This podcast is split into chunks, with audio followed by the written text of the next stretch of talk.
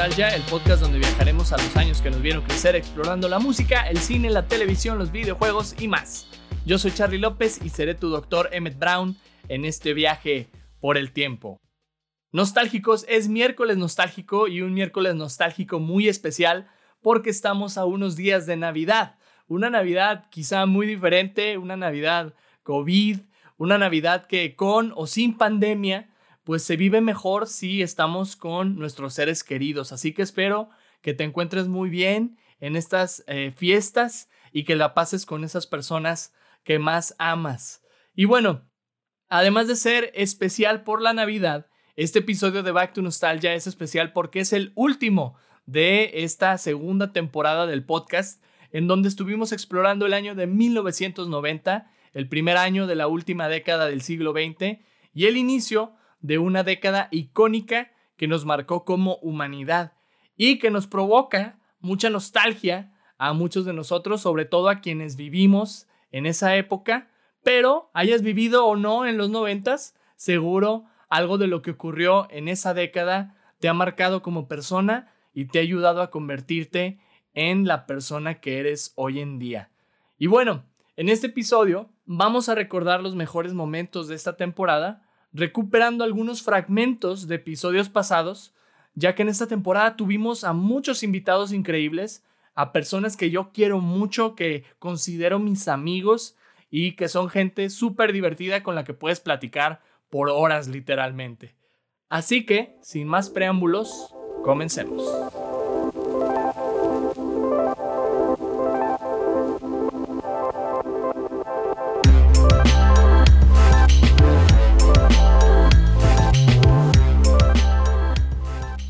Como cada temporada, iniciamos Back to Nostalgia explorando la música del año que estamos visitando y en esta ocasión, mi amiga y excelente cantante Valeria Salinas nos acompañó para visitar el año de 1990 y todos los sucesos musicales que ocurrieron ahí. Uno de los datos que mencionamos fue la famosa serie de conciertos que ofreció Juan Gabriel en el Palacio de Bellas Artes en Ciudad de México, unos conciertos muy polémicos por ser él un artista popular presentándose en un recinto para las más importantes manifestaciones del arte como la ópera, por ejemplo, donde se presentaban los más renombrados del mundo. Algo así como si Maluma se presentara hoy en día en Bellas Artes, imagínatelo. Le preguntamos a Valeria qué artista popular le gustaría que se presentara en Bellas Artes y esto fue lo que nos contestó. ¿Qué artista popular te gustaría que se presentara en Bellas Artes? Maluma ya no se vale, ya lo dijimos. Pero si tú pudieras elegir a alguien, dices, ah, está bien chido que se presentara aquí en Bellas Artes. ¿Tiene que ser mexicano? Pues como tú quieras, ¿no? De todo el mundo. Todos son bienvenidos, porque Juanga ya dijo que todos son bienvenidos. Todos. Todos. Mm, pues ahorita, como no la, no la he alcanzado a ver y me gustaría que, pues verla, Sería Billie Eilish o la oh. Rosalía. La Rosalía. Sí, y estaría bien interesante, Billie, porque pues, como, como dices, o sea, no tiene nada que ver su vibe con ese lugar. Y yo creo que se trata de eso, ¿no? Como que de romper todos estos estereotipos y expectativas que tiene la gente y la sociedad. Entonces, sí estaría muy padre ver a Billie Eilish y uno de sus conciertos en Bellas Artes. Estaría fregoncísimo, estaría bien chido, se llenaría fácil, fácil. Uy, sí. Pues vayan invitando a Billie Eilish a Bellas Artes para que cuando acabe la pandemia venga a dar un concierto acá a México. Estaría muy bien, estaría muy interesante. ¿Y a ustedes quién les gustaría que se presentara en Bellas Artes? Les dejo esa pregunta también para que se la hagan. A mí me encantaría que se presentara Natalia Lafourcade. Creo que sería un concierto muy hermoso, lleno de colores, lleno de ritmos mexicanos, latinos.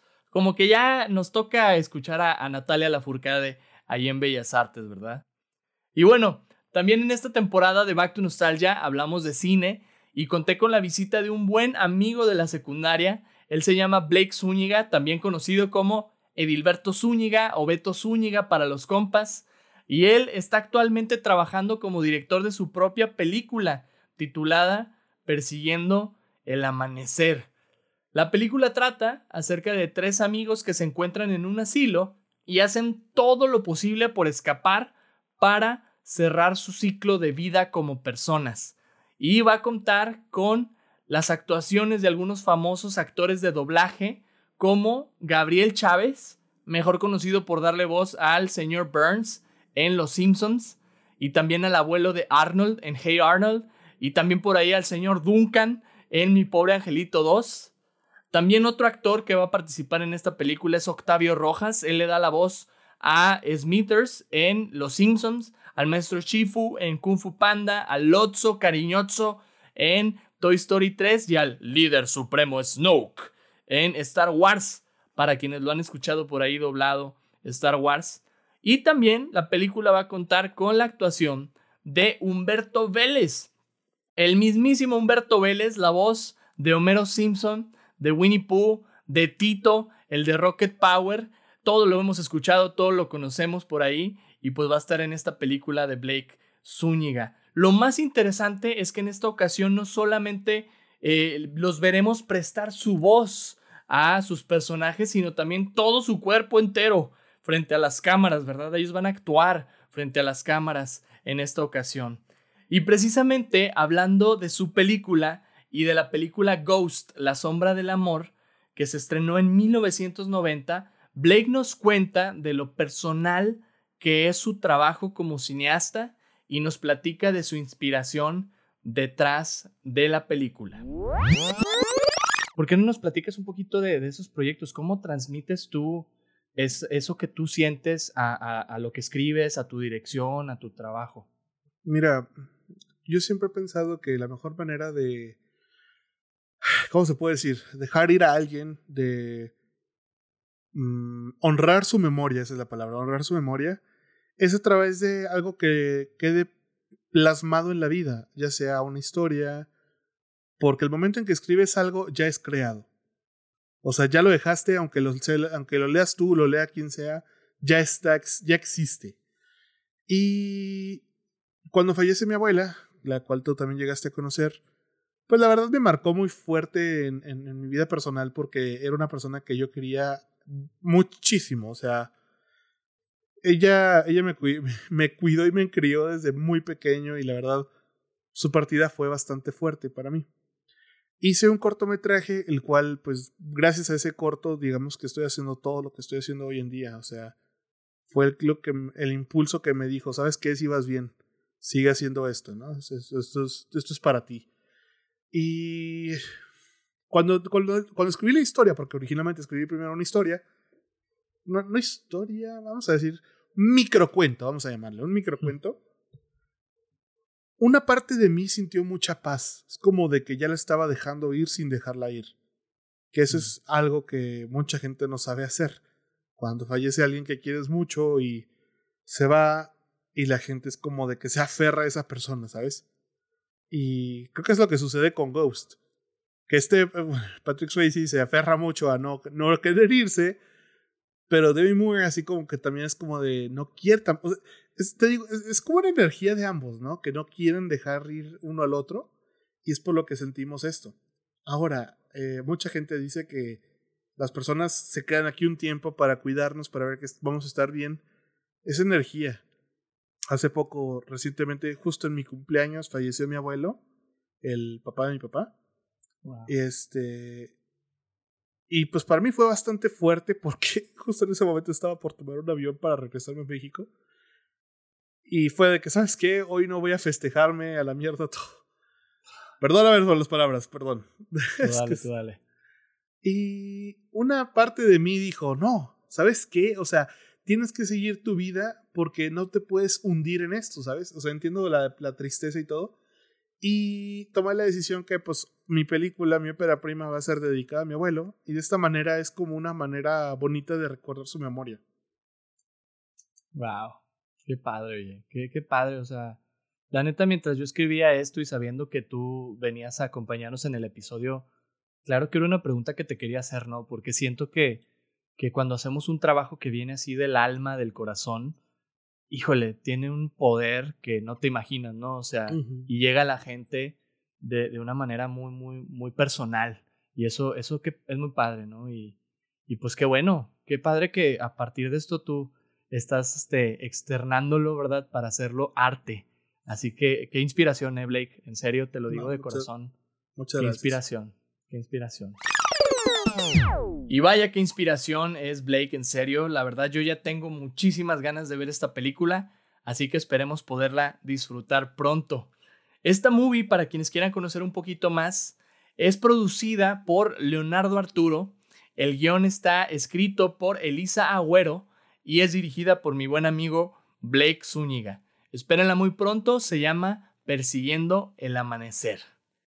Y continuando con este episodio, esta temporada de Back to Nostalgia también me permitió platicar con mi amigo Andrés Lagarto, quien me acompañó durante dos episodios donde exploramos la historia general de 1990. Con Andrés hablamos acerca de los sucesos políticos, sociales y hasta espaciales que ocurrieron en el mundo y entre ellos mencionamos la segunda visita del Papa Juan Pablo II a México que ocurrió en ese año precisamente. El Papa dio muchos discursos durante su visita reconociendo la devoción del pueblo mexicano, pero en particular lo que los mexicanos son buenos haciendo. Y a continuación te dejamos un cachito del mensaje del Papa leído por mí. El Papa viajero vino a traer un mensaje de paz, esperanza, amor, compasión y ternura al pueblo de México, ¿verdad?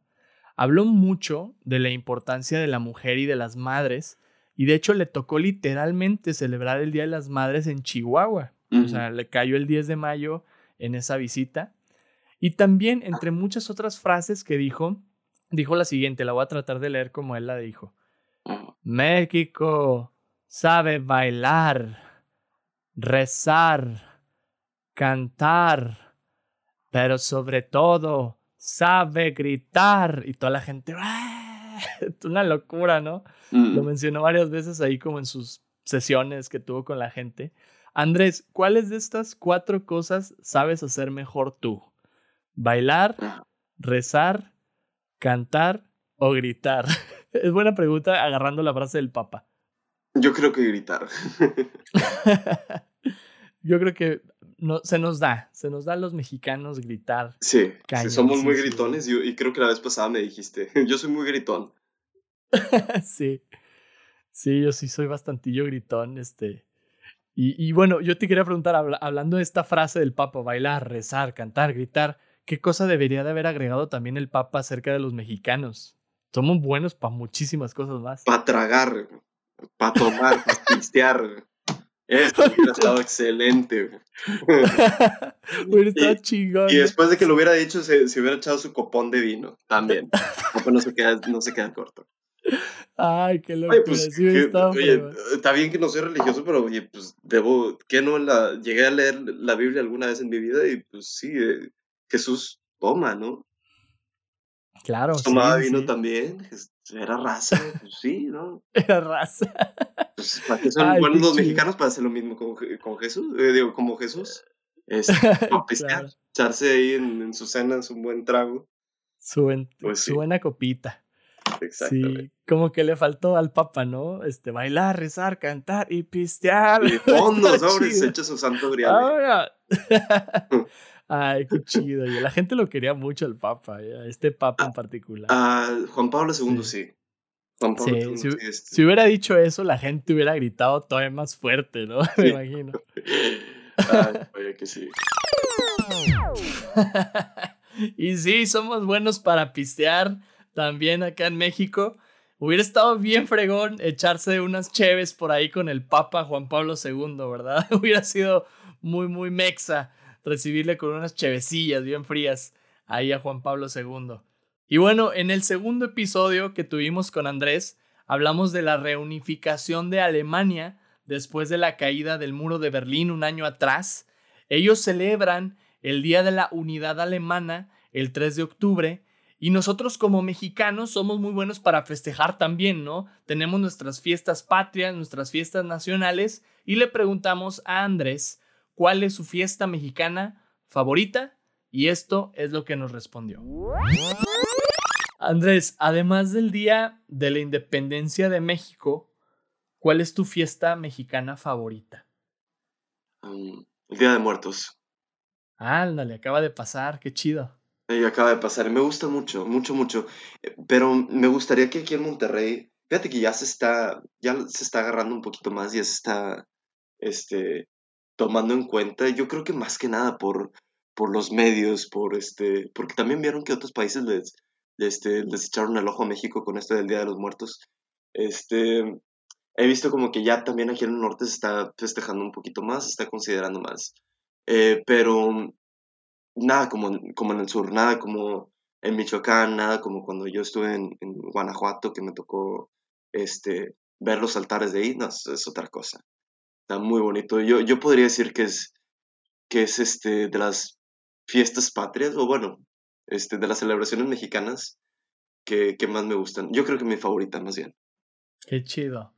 Oye, a diferencia de los alemanes, como que aquí nosotros no necesitamos un Oktoberfest para agarrar el pedo, ¿verdad? O sea, eh, fiesta mexicana que haya, fiesta que sacamos la cheve, fiesta que ah, sacamos el tequila. Hasta el día, día, del trabajo también es día de peda, el natalicio de Benito Juárez, el día del borrador, el día de la pared, el día del...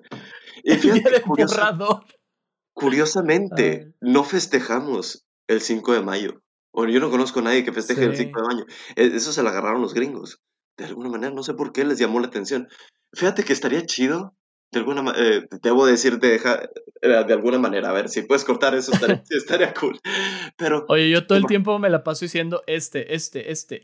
Sí, pasa mucho, pasa mucho ese, ese tipo de, muletillas. Sí. Eh, oye, imagínate celebrar la guerra de los pasteles. ¿Cómo sería? Anda, pura comedera, güey. Uf. No, no, no, sería otra cosa, cosa seria. Sí, este estaría fregón.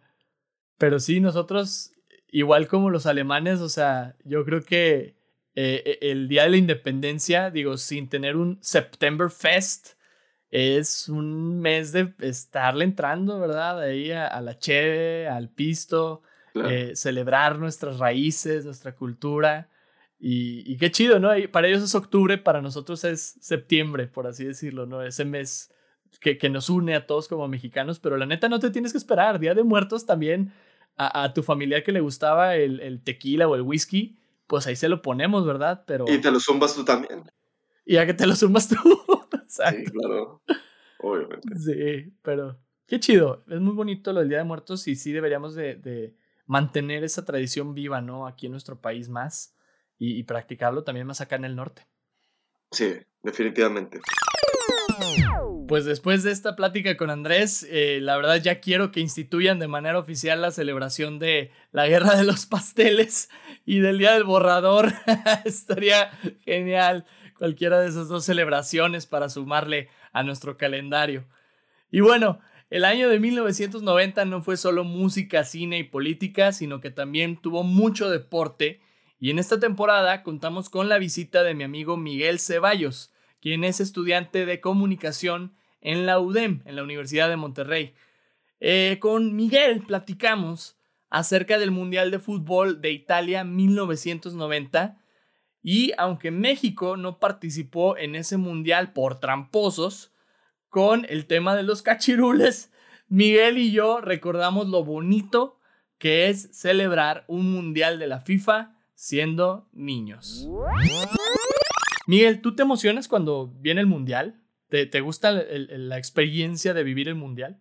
Uy, a mí me encantaba la experiencia de vivir el mundial cuando estaba en el colegio ya por primaria y secundaria, porque, hombre, mira, er, er, era, un rollo, era, este, la maestra llegaba y recuerdo que, bueno, un día antes nos decía, no, pues miren, eh, mañana ropa libre y comida y de que qué está pasando mañana, vamos a poner el mundial, es el partido de México y es una de clásica, no sé qué, y, ay, qué chido. Entonces era esa experiencia, o sea, a mí me encantaba, ¿no? Y también me encantaba cuando llegaba a casa y poder verlo con mi papá, o sea, sí, o sea, tú sabes, es todo este rito, ¿no? Y luego siendo regio, una carnilla asada o qué, y ya sabes. sí, es cierto, e-, era aquí el paquete completo, ¿no? O sea, claro. mundial significa adiós la carne, la carne, vaya en general, en la carnicería Ramos, en la San Juan, en todos lados iba a haber escasez, ¿no? Porque seguramente iba a haber carnita asada para celebrar. Fíjate, ahorita que dices de, de, vivir el mundial en la escuela, el primer mundial que yo me acuerdo haber visto fue precisamente en la escuela que, que, que lo vi. Vaya, no todo, ¿verdad? Pues obviamente un partido, dos y los de México. Pero fue el de Francia 98, que por ahí en la tele de la tiendita de la escuela estaba el partido de México contra Holanda o uno de esos partidos así súper cruciales que tuvieron en ese año. Y, y, me acuerdo de esa experiencia y claro, ya después fue repetirlo, ¿no? Ya fuera en la escuela o ya fuera en la casa y también en el trabajo, ¿no? Ahora eh, eh, hasta hacen pausa, ¿no? En las labores de, para, oye, vamos a ver el partido, ¿eh? O sea, va a jugar México y dejas ahí la oficina esperando dos horas. o sea, así la gente se emociona mucho aquí en México por el Mundial. ¿De cuál Mundial es el del que más te acuerdas tú, Miguel, de los que has vivido recientemente? Del mundial que más me acuerdo. Ay, a ver. Mm, bueno, el que más me acuerdo fue cuando estaba en la secundaria, que fue aquel de Holanda, si mal no me acuerdo, eh, del Robin, hijo de su nombre, pues ya. Él no era penal. No, quiero tocar heridas, llagas, cicatrices, entonces mejor no hablemos de, porque va a ocurrir un golpe de estado, ¿no? O sea, oye, en aquel entonces, Dios mío, o sea, eh, tremendo, tremendo. O sea, yo me acuerdo que cuando vi eso grité y dije, no, y pues bueno, ya sabes, ya sabemos el resto de la historia. Sí, es, ese mundial fue, fue el, el, el más cool. Recuerdo que varios partidos los vi con mi papá y otros con mis amigos, entonces estuvo bien chido. Qué chido. Si no me equivoco, fue el de Brasil, ¿no? Creo que fue el de Brasil. Ah, oye, sí, no me acordaba. Sí, oye, eh, aquella tajada. Uh, y por cierto, Data, a mí me encanta, me, me, me, encanta ser portero. Cuando yo jugaba soccer, era portero. Entonces yo dije, wow, increíble. Qué chido. Sí, oye, pues el no era penal, ahí dejémoslo. Ya basta, ya, heridas, ya están cicatrizando, ya cerraron. Ay, tantas emociones que nos ha tocado vivir en los mundiales, pero nomás no pasamos de octavos de final, ¿verdad? Siempre México. Vamos, sí se puede, sí podemos llegar al quinto partido. Yo me acuerdo mucho del anuncio de Coca-Cola para el Mundial de Alemania 2006, que tenía la tonadita de We Didn't Start the Fire de Billy Joel y decía, en esto estamos juntos, Vamos México en la Copa del Mundo. Después descubrí que todos los países tenían el mismo anuncio y solo le cambiaban el nombre del equipo. Entonces Coca-Cola me desilusionó bastante, la verdad, de sus anuncios. Y bueno, en el episodio de esta temporada de tecnología y videojuegos, me senté a platicar con mi amigo y ex alumno Otto Garza acerca de una de las franquicias más queridas de Nintendo, Super Mario Bros. Y hablando del juego Doctor Mario, que salió en 1990, nos pusimos a enlistar los trabajos que Mario ha tenido a lo largo de los años. Eh, te quería preguntar, ¿en qué otro empleo te gustaría a ti ver a Mario? Al Mario, que no ha sido el Mario ya. Este, quizás estaría padre verlo como ingeniero. Ingeniero al Mario Inge. Es constructor en Super Mario Maker, ¿no? Ajá, ahí es como, que ingeniero civil, pero, pero un ingeniero acá mecatrónico, estaría interesante, ¿no? mecatrónico. Que te enseña a hacer circuitos o algo.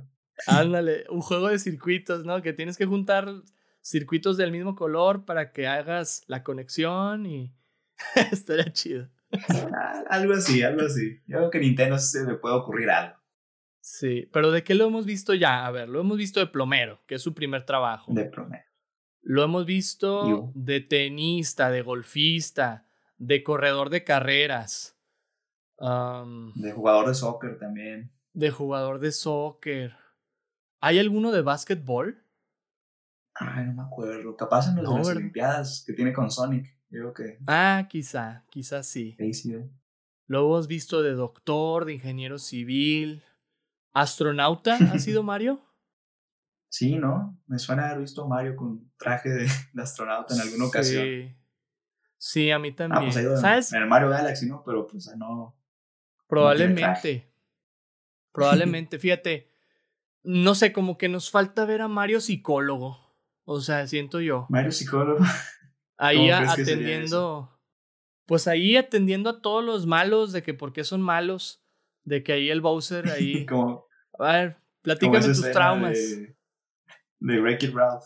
Ándale, más o menos, exactamente. Nos falta. Todos, por favor, este, escriban a Nintendo. Queremos a Mario Psicólogo. ¿Verdad? A ver qué dice. Por favor, para Nintendo Switch. Para contactar a Mario Psicólogo, visita betterhelp.com Mario. Join over 1 million people taking charge of their mental health. Again, that's betterhelp.com slash Mario. y a ustedes, ¿de qué les gustaría ver a Mario próximamente? Hay muchísimos trabajos que todavía no intenta el buen Mario, así que sean creativos y compártanos sus ideas para conocerlas. Siempre cerramos la temporada de Back to Nostalgia con un episodio explorando lo que ocurría en la televisión del año en curso y en esta ocasión hablamos de las series y los personajes que llegaron a la pantalla chica en 1990. Entre ellos se encuentran La pesadilla de chicos y grandes, El payaso Eso, y platicando con mis amigas Karime Castillo y Cassandra Collis del podcast Aliada Mía, Cassandra nos contó una de sus experiencias viendo películas de terror siendo niña.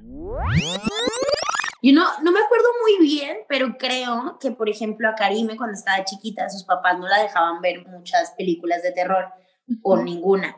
Pero yo venía de crecer con mi papá, porque mi mamá falleció cuando yo era muy chiquitita, tenía 10 años, entonces prácticamente me crié con mi padre.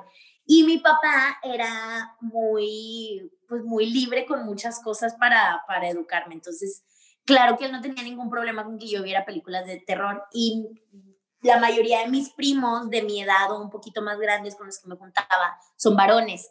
Entonces era como, vamos a ver películas de terror, ¿no? La noche de películas de terror y rentábamos películas de terror en Blockbuster porque obviamente no nos dejaban ir al cine a verlas.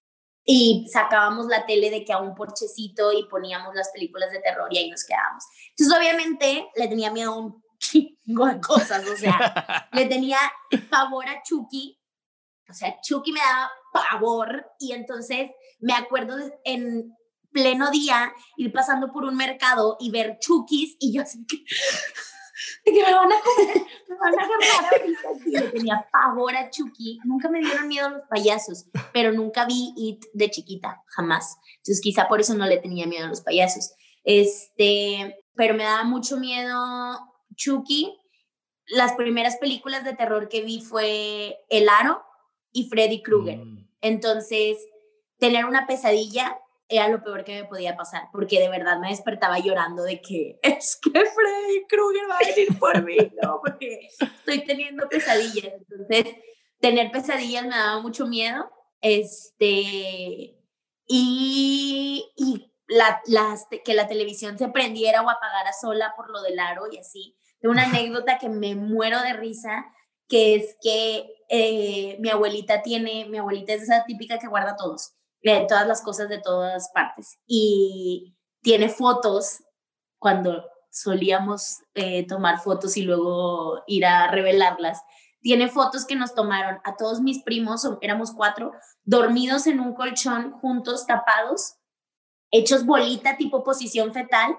Y en la tele que teníamos enfrente, después de haber visto películas de terror, teníamos palos de escoba que rompimos a la mitad para dejarlos puntiagudos contra la tele, porque nuestra lógica era que si se salía la niña del aro, se iba a quedar enterrada en el palo y ahí se iba a morir y no nos iba a poder hacer nada. Y entonces íbamos a poder dormir tranquilos. Y mi abuelita se despertó en la mañana así de que, estos cabrones me rompieron todos los trapeadores y las escobas. Nos tomaron fotos, voy a despertar a mi papá y a mis tías para que nos tomaran fotos y mi abuela las tiene guardadas y yo me ataco de la risa siempre que las veo, de que porque veíamos películas de terror a fuerzas y no sabíamos, o sea, nos moríamos de miedo. Horror. Qué risa, no manches como que todos tratamos en su momento de, de ponerle alguna trampa al monstruo, ¿no? es, como, es como cuando tienes miedo en la noche y te tapas con la cobija, ¿no? Hasta la cabeza, como si fuera una, una capa protectora. O, que, o que no puedes dejar los pies afuera de la colcha porque no te los vayan a agarrar, ¿no? Y entonces la colcha ya te salva. Si hay un monstruo abajo por estar tapado mis pies, no me va a hacer nada. Sí, es repelente de monstruos la, la colcha. Qué ocurrencias teníamos de niños, ¿verdad? Pero nos encantaba ver películas de terror aunque después nos muriéramos de miedo y no pudiéramos dormir en toda la noche. pues ya saben, para la otra, pongan sus objetos puntiagudos contra la pantalla para que si se sale la mona del aro se quede ahí clavada y no les pueda hacer daño. Muy buen tip de, parte de Cassandra, de Casi. y bueno, esos fueron algunos de los mejores momentos de la segunda temporada de Back to Nostalgia. Y platícame cuál fue tu momento favorito de nuestros episodios de 1990. Déjamelo saber en Instagram para poderlo leer y compartir con todos ustedes.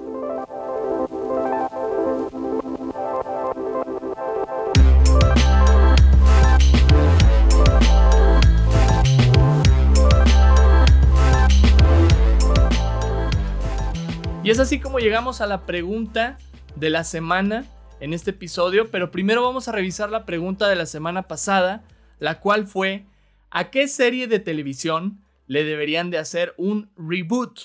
Tuvimos por ahí varias respuestas de algunos amigos. Sergio Llamas dice a Night Rider, el auto increíble en español, que estaría padre hacerle por ahí un reboot. Creo que hubo uno, pero no jaló muy bien. Así que hagan uno que sí sirva, ¿verdad? Este, por ahí Jess Ochoa decía, te diría que Friends, pero no, esa no se toca para nada. Y propone Sabrina la bruja adolescente, que aunque ya tenemos a Sabrina, la, la, la, nueva que salió en Netflix, estaría padre hacer de nuevo la sitcom de Sabrina la bruja adolescente, estaría muy divertido. Tony Palacios propone Quantum Leap, eh, Viajeros en el Tiempo en español, y Juan Manuel Ortiz, Freaks and Geeks, Jóvenes Rebeldes, otra serie por ahí que estaría padre hacerle su reboot. Y bueno, aunque este es el último episodio de esta segunda temporada, también tenemos pregunta de la semana para todos ustedes y es la siguiente. ¿Qué cosas esperas para el 2021? Esta es la pregunta de la semana. ¿Qué cosas esperas para el 2021? Tuvimos un 2020 muy caótico, muy pandémico, Así que yo creo que el 2021 vienen cosas nuevas para muchos de nosotros y esperemos que así sea también para ti. Así que te invito a responder a la pregunta de la semana en nuestra cuenta de Instagram arroba Back to Nostalgia Podcast y el próximo episodio estaremos compartiendo tus respuestas en el podcast. Y bueno, a mí me pueden encontrar en Instagram como arroba soy Charlie López y les damos muchas gracias por acompañarnos en esta temporada de Back to Nostalgia. Te esperamos el próximo año para seguir explorando la historia y visitar juntos el año de 1991. Síguenos en Instagram en arroba Back to Nostalgia Podcast. No olvides responder a la pregunta de la semana y mantente nostálgico. ¡Nos vemos!